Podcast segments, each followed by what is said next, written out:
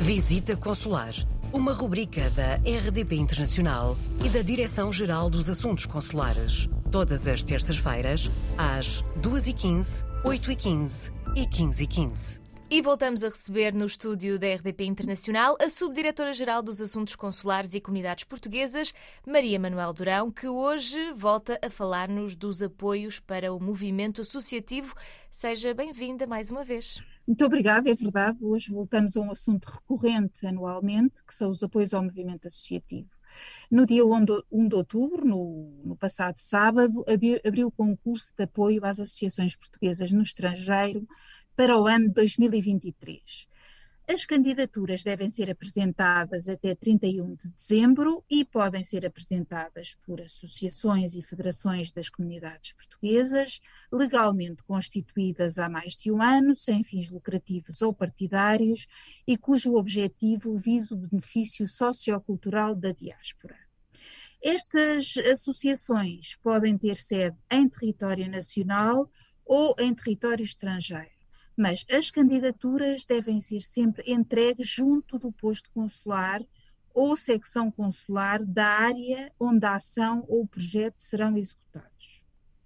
Mas atenção, para concorrerem, estas, estas entidades devem estar previamente credenciadas junto da Direção-Geral dos Assuntos Consulares e das Comunidades Portuguesas, através da apresentação de, de, alguns documentos, tais como o ato de constituição e os estatutos, o, o registro junto das autoridades do país onde está sediada, o plano de atividades, orçamento, relatório de atividades e contas relativos ao ano anterior, devidamente aprovados e assinados pelos órgãos sociais.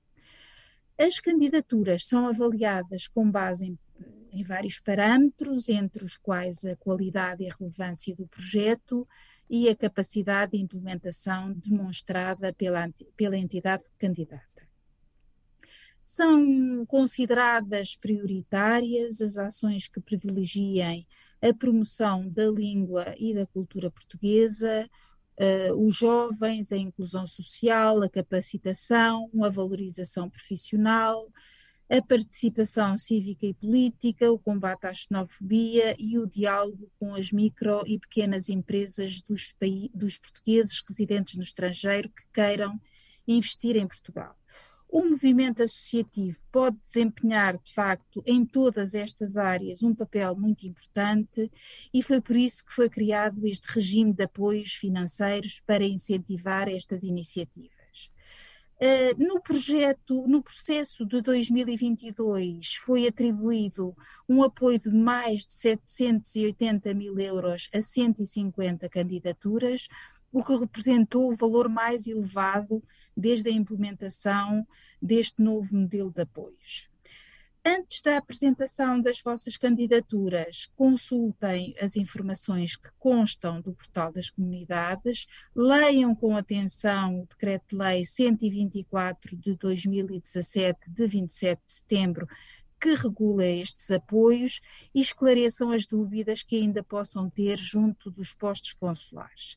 É essencial que preparem o melhor possível e atempadamente os vossos projetos. No portal das comunidades está também disponível o formulário de candidatura. Muito obrigada, Maria Manuel Durão, e voltamos a falar na próxima semana. Coloque as suas questões através do mail visitaconsular.rtp.pt.